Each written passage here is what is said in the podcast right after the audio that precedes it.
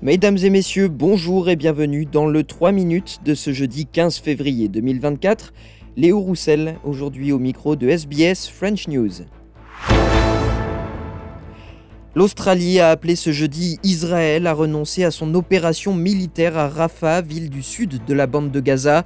Dans un communiqué signé avec ses homologues néo-zélandais et canadiens, le Premier ministre australien Anthony Albanese affirme qu'une telle intervention serait catastrophique pour les 1,5 million de Palestiniens réfugiés dans la ville située à la frontière avec l'Égypte.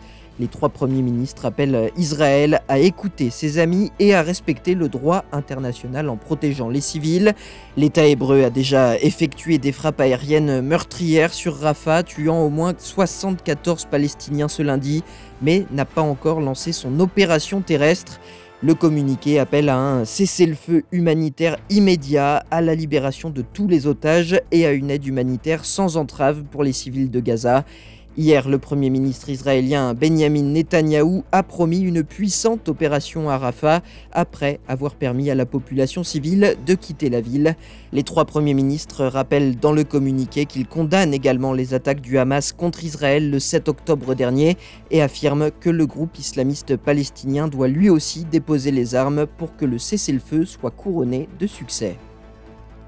Dans le reste de l'actualité internationale, le bilan se précise aux États-Unis après la fusillade qui a éclaté lors de la parade de l'équipe des Kansas City Chiefs, vainqueurs du Super Bowl, de retour dans leur ville du Missouri.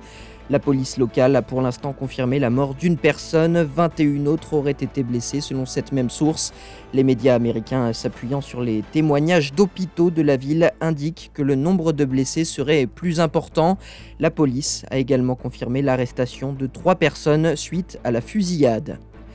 En Australie, le Premier ministre de l'État de Nouvelle-Galles du Sud affirme que des centaines de sites pourraient être contaminés à l'amiante à Sydney et ses environs, alors que le gouvernement s'efforce d'identifier l'ampleur de l'exposition aux matériaux dangereux.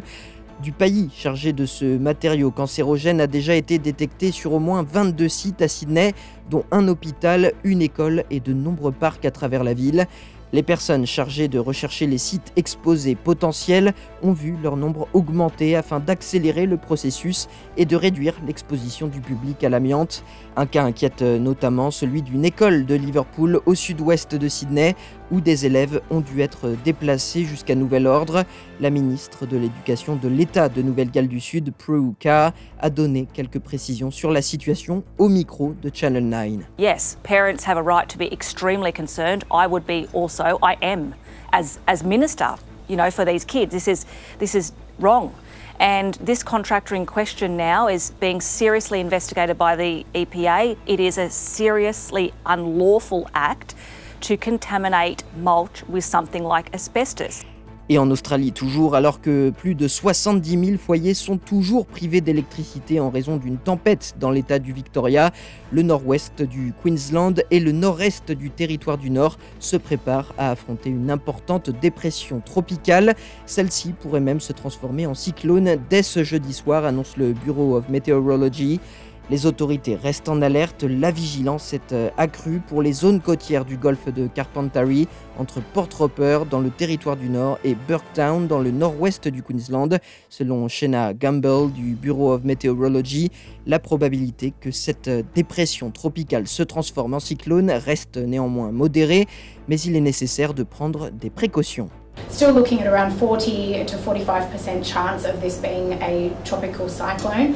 However, we, are, we do take precautions, particularly for systems in the Gulf of Carpentaria, because those conditions there are really favourable for system development. So if this system develops, it could develop quite quickly and it could develop into a stronger um, cyclone. So it could potentially develop into a category 2.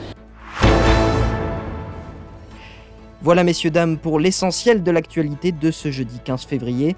Je vous souhaite de passer une excellente soirée je vous retrouve demain pour un nouveau bulletin du 3 minutes sur SBS French News.